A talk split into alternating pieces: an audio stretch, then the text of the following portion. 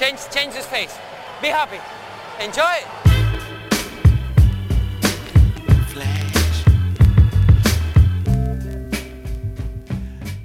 Tá começando mais um episódio do podcast Dentro do Garrafão, um podcast no qual a gente fala sobre tudo que está rolando no universo da NBA. Meu nome é Matheus Manes e junto comigo está Lucas Patti. É, Matheus, toma aí na área, pós-draft, várias transferências aí. A gente já teve um episódio relax há um tempo atrás, durante a temporada regular, logo depois do período de transferências, né? Gente fez um episódio extra loucaço, só falando de mil transferências que rolaram na, na liga. E agora, não, e logo depois, né, não tinha tanto mais coisa para falar, podia falar de jogo, ficar mais tranquilo, né, num ritmo melhor. Agora é mais ou menos a mesma coisa, só que nem jogo tem, né, Paty? Nada, não tem nada. Tivemos o draft, a gente já falou de, a gente falou dos 14 principais jogadores e acabou que pelo menos os 14 principais a gente acertou quem seria, então escolhemos os jogadores certos para falar. Então, caso você queira saber quem foram esses jogadores escolhidos na loteria, apesar da gente não ter acertado a ordem, a gente acertou os nomes, né? Então, você pode ouvir o nosso epi o episódio especial do Draft 1 ou o episódio especial do Draft Parte 2. E hoje vamos falar um pouquinho desse draft, vamos dar opinião, algumas surpresas ou não, e falar das trocas que rolaram, que acabaram sendo menos trocas do que a gente esperava. Muito se falou de times querendo trocar, principalmente o Boston sendo muito agressivo em troca trocas e tal, e acabou que não rolou muita coisa, mas tiveram algumas, algumas transações interessantes. E é basicamente isso, né? E, e vamos falar um pouco mais à vontade, um pouco mais tranquilo. E nos próximos episódios a gente vai fazer mais ou menos no esquema que foi o nosso primeiro episódio oficial, né? Do DDG depois da pré-temporada, que nós fizemos um, um especial falando do Steve Nash por conta da, da possível aposentadoria dele. Durante essa entre temporadas, né? Vamos tentar fazer isso com alguns outros nomes da liga, né? Alguns nomes de, jogadores que marcaram, fizeram história na NBA e que nós não temos mais oportunidade de vê-los na liga. Além de transações, qualquer movimentação que esteja acontecendo nos times da NBA. Draft já foi. A gente falou que não tem jogo, né? Jogos, mas mês que vem agora, já semana que vem, já deve começar a Summer League, né? Que tem os jogos aí pra, pra ver de fato quem joga, quem não joga aí na, na que foi escolhido, né? Porque no draft de fato os caras não jogaram muito, ver mais tipo altura, peso peso, quem pula mais, essas coisas mais, agora é, é, jogo, né? A Summer League é um, mas já é um nível superior ao nível da, da NCAA, né? É, que teoricamente seriam os melhores da NCAA, né? É, e não só isso, tem jogadores que já são da NBA. Claro, claro. Inclusive, parece que o Draymond Green pediu pra diretoria do, do Golden State Warriors pra ele jogar.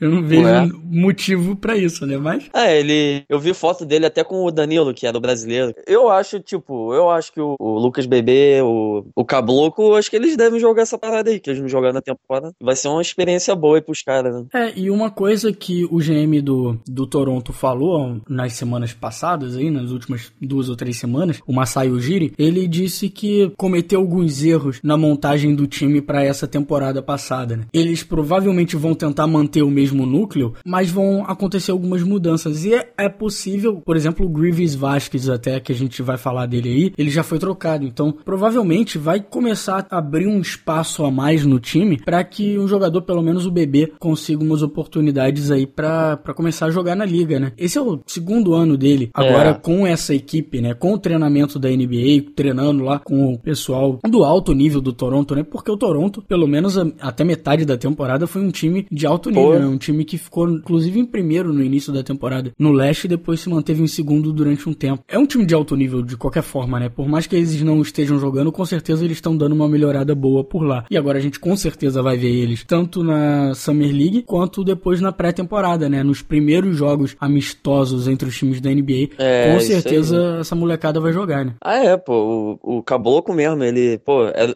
ele ainda é um dos mesmo entrando o pessoal do draft agora que é novo, ele ainda é um dos jogadores mais novos que ainda que estão na liga, né? Ele entrou muito novo, né? Ele era o, o mais novo de toda a liga. E ainda conseguiu fazer alguma coisinha, né? Mas agora, com um ano de experiência, ele vai, vai, vai subir mais o nível aí dele. É, você vê um monte de gente agora escolhida tem a idade dele, né? Isso. O moleque tá, vai se desenvolver ainda, vai fazer 20 só hum, já durante a pré-temporada, então tem, tem muito que melhorar aí. E não é à toa que o, que o Toronto escolheu ele tão alto no draft, né? É, é porque é, realmente medo. acreditam que esse cara pode trazer um futuro, né? É, pode ser um futuro para esse time do Toronto, né? Bem, no time agora do Minnesota Minnesota, pelo menos, tem aí os três últimos primeiras escolhas, né? Mas o Bennett, É, o já, Bennett- já lemos que ele pode meter o pé de lá. Pô, o Minnesota, cara, porque esse time aí tá ficando bonito, hein? Exatamente, o time tá ficando Pô, muito então- interessante agora com o Carl Anthony Towns e ele tá entrando num time que esse é o grande problema, às vezes você escolhe um cara quando ele é assim primeira, segunda escolha, você tá escolhendo ele num time que é bem fraco, né? Um time que é bem É, ruim. o problema é esse. Às vezes o chega um moleque tendo que ter uma responsabilidade maior, sabe? Um peso muito grande nas costas que não é muito bom, sabe? Que acaba sendo uma pressão maior em cima dele do que, vamos dizer, que seria o ideal para um cara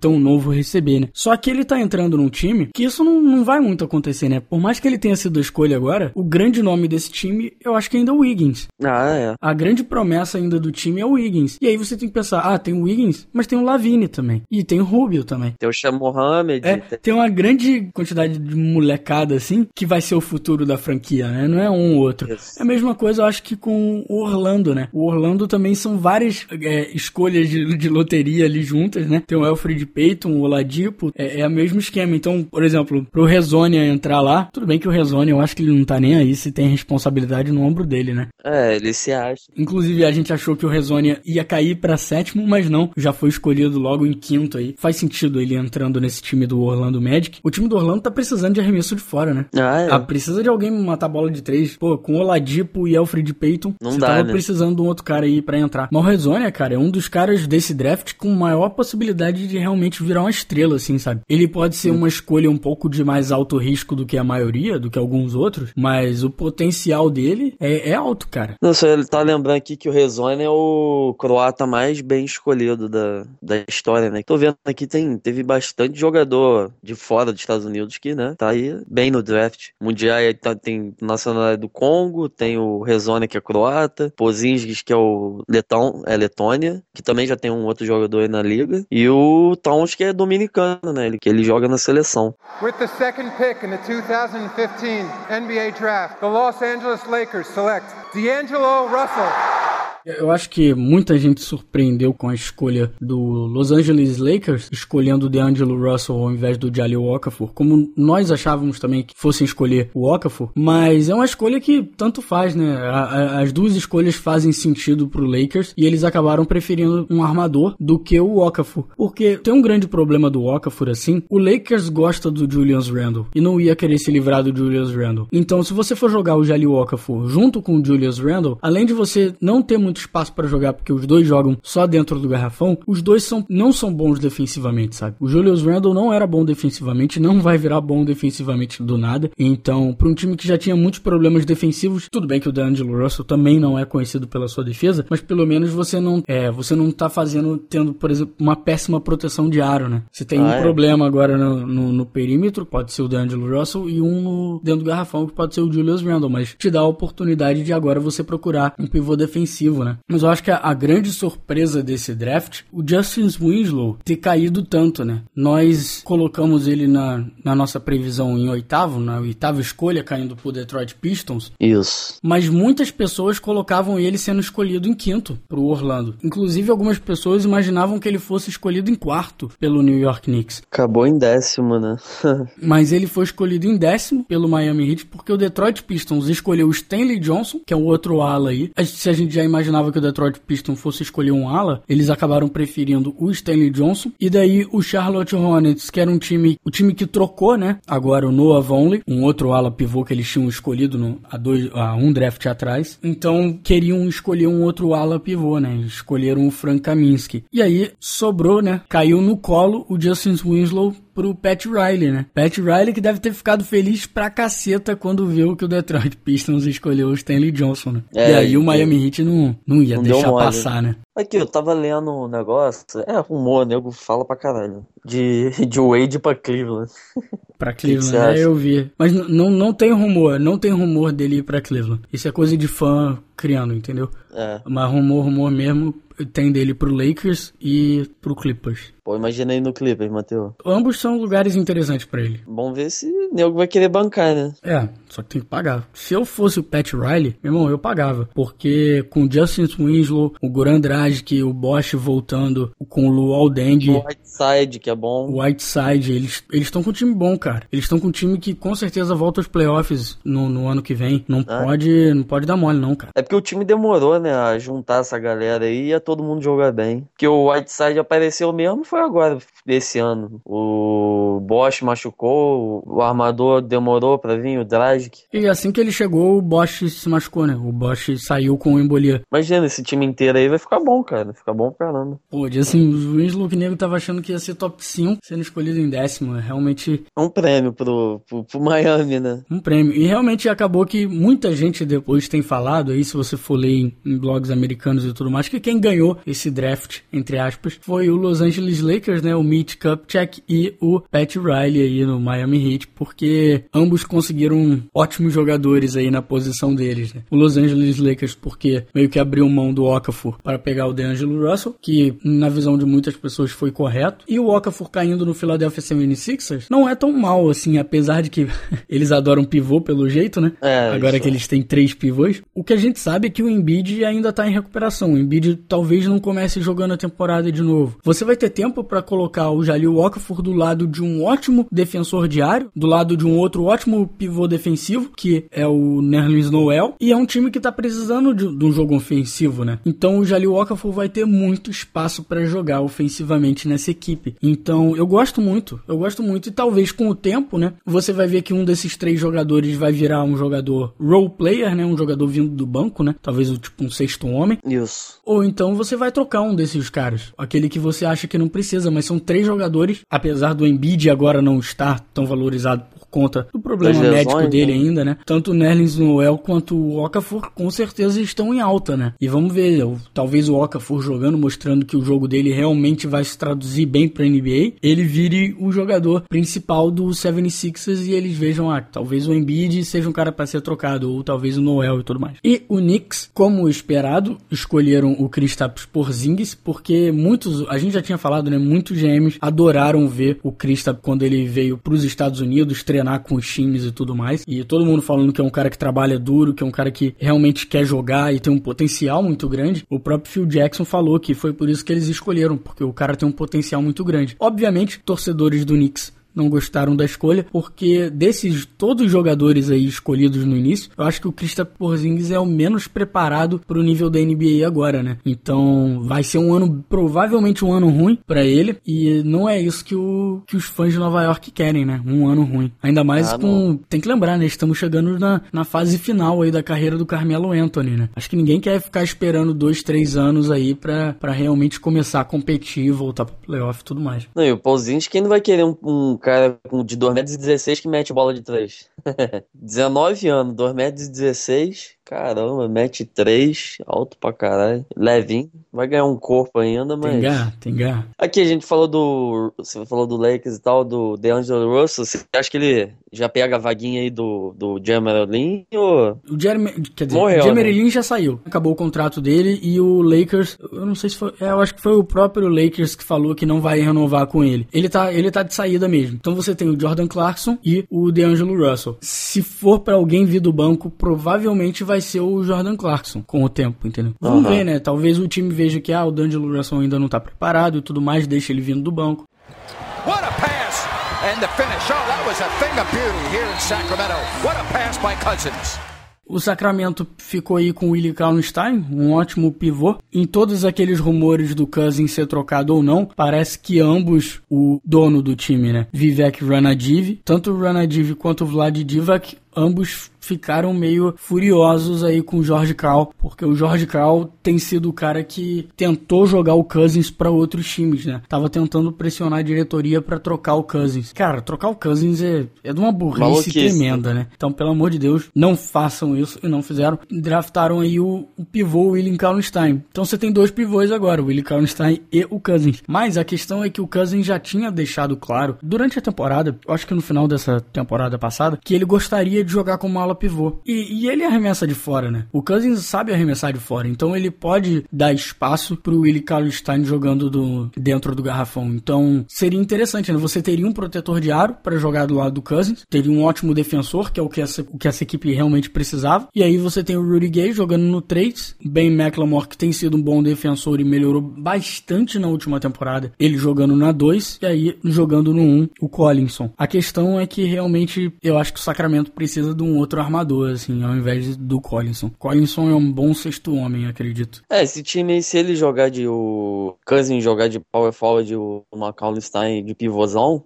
pode ficar tipo Blake Griffin de Andre Jordan, né? Que a gente falou que o Kallenstein é igual de Andre Jordan, né? De enterrada, toco, essas coisas. Pode dar certo aí os e dois. E até mas... parecido com o Blake Griffin, o Cousins também sabe distribuir a bola bem. Então o Cousins é um cara que vai dar uns passes bons aí pro Will Kallenstein dar suas enterradas, né? Ah, sim, sim. Imagina o Cousins de ala pivô, cara. Aí Cousins vai, vai destruir muita gente, cara. Ia ser tenso, hein? É, é um time que, que, cara, que daria medo para quem joga joga de small ball. Ah, não, é, pô, você vai jogar como? Porque, assim? caraca, o William Kallenstein, tanto o William Kallenstein quanto o Cousins são dois caras que, apesar de serem pivôs, não são muito lentos, né? Tanto que o William Kallenstein, ele consegue marcar no perímetro. Então, se você for jogar com um time rápido, small ball, caraca, o William Kallenstein e Cousins iam destruir esses caras no lado ofensivo. Tava dando uma olhada, esse, o Mundiai, né? Ele que jogou aí na China por questão de dinheiro e tal, para ajudar a família. Ele deve ser um dos caras que menos jogou e ficou bem colocado, assim, na, na, no draft, né? Porque ele jogou 13 jogos na, na China. E o nome dele já era cotado para o draft desde 2014, o draft do ano passado. Veio bem, né, pro Denver aí. Denver que tem o Ty Lawson, né, já de armador. Sim, é, exatamente. O, inclusive saiu um vídeo do Ty Lawson vendo o draft e assim que ele viu a escolha do Murier, ele falando, cara, eu falei, eu vou ser trocado pro Sacramento. E é bem possível é, mesmo, né? Se o, o, Sacramento, o Denver tá, tá muito atrás do, do Sacramento para conseguir uma troca e o George Cal tá muito interessado no Ty Lawson, ele já deixou claro isso, que ele quer o Ty Lawson na equipe e ele é realmente um armador muito mais interessante do que o Collinson, né? Se eles conseguirem. Vamos ver o que, que eles vão ter que dar em troca para conseguir o Ty Lawson. Lawson. É. O Ty Lawson não tá com uma. Não é um cara muito valorizado agora na liga, não. O negócio é o não ser trocado o Cousins, né? É, se ele for trocado, pelo menos agora eles têm um ótimo pivô defensivo na equipe, né? Eles não vão precisar ah, correr é. atrás do, sei lá, DeAndre Jordan. DeAndre Jordan, inclusive, Verdade. que já tem, já tem, vamos dizer, encontro marcado com vários times da liga e com o Dallas Mavericks sendo talvez o, o principal time atrás dele. Manda ele pro, pro Knicks.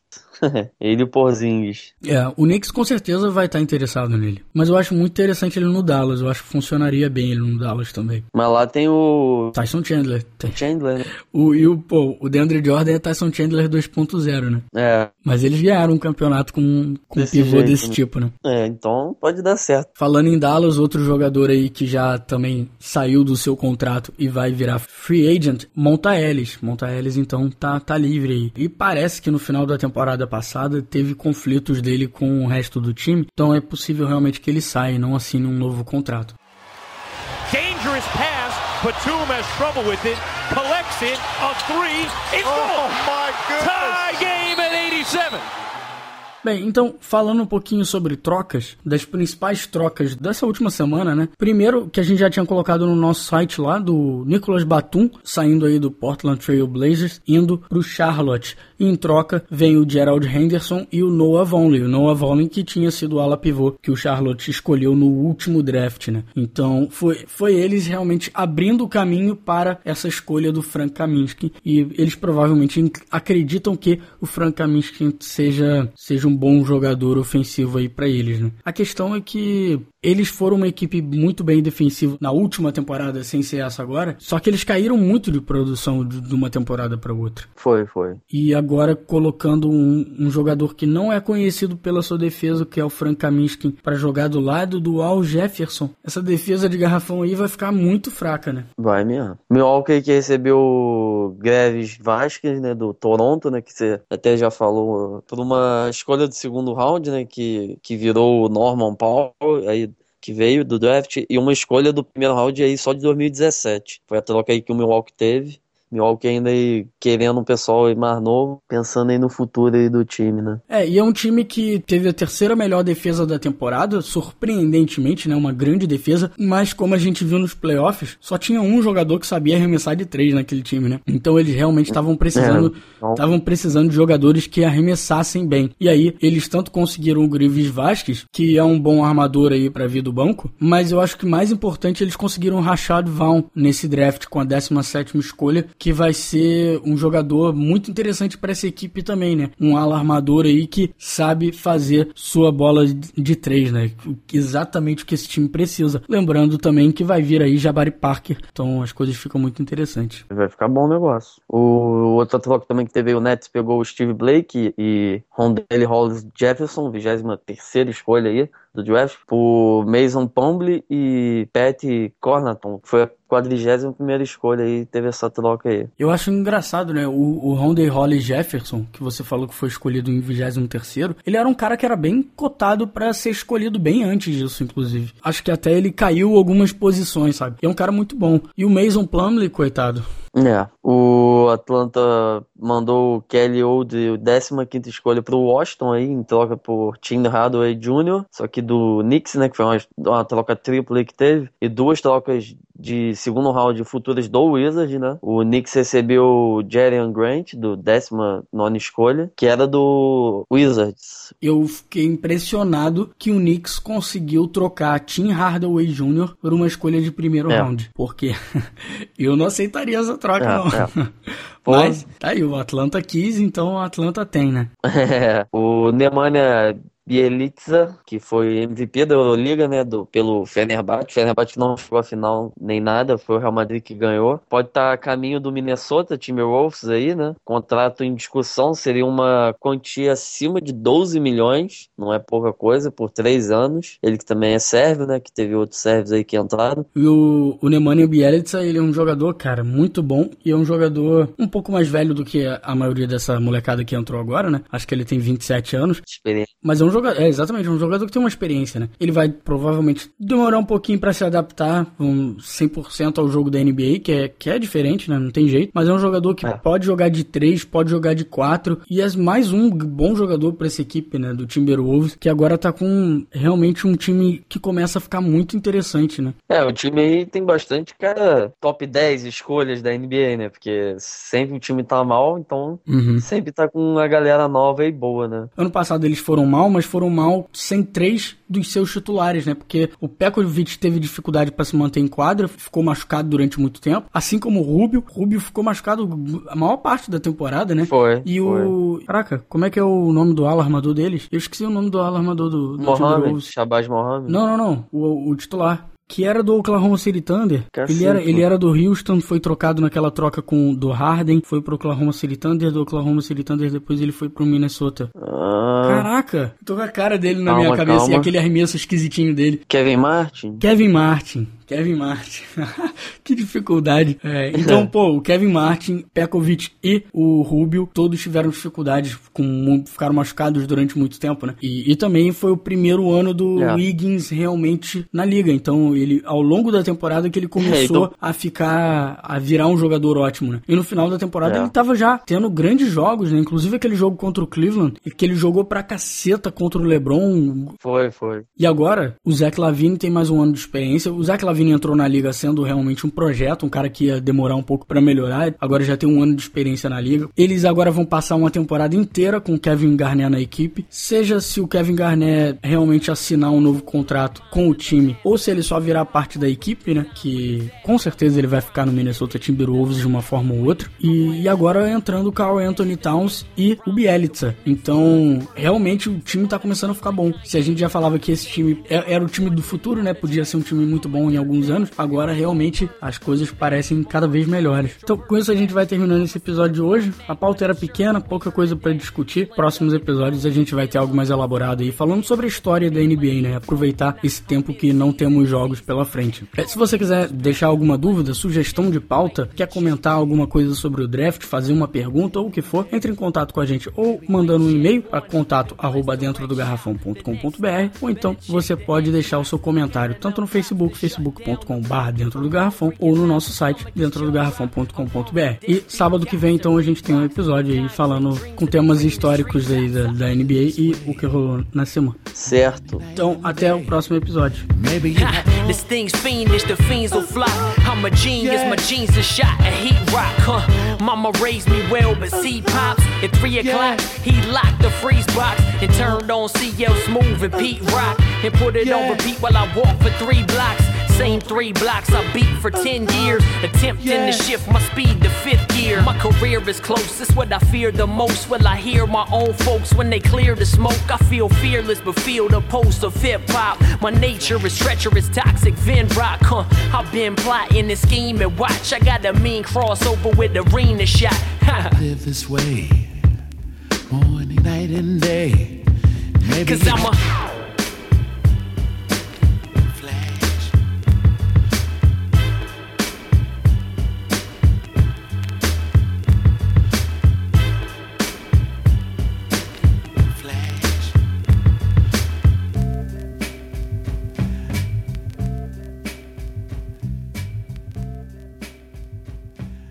Pô, Kevin Love não vai ficar no Cleveland. Quem disse que não? Ah, ele não vai renovar. Será que vai? Quem disse que não, gente? Ele falou que vai renovar já. hein? Claro que tem a possibilidade. Pô, gente, eu, eu tô achando muito bizarro isso. Muita gente comentando isso.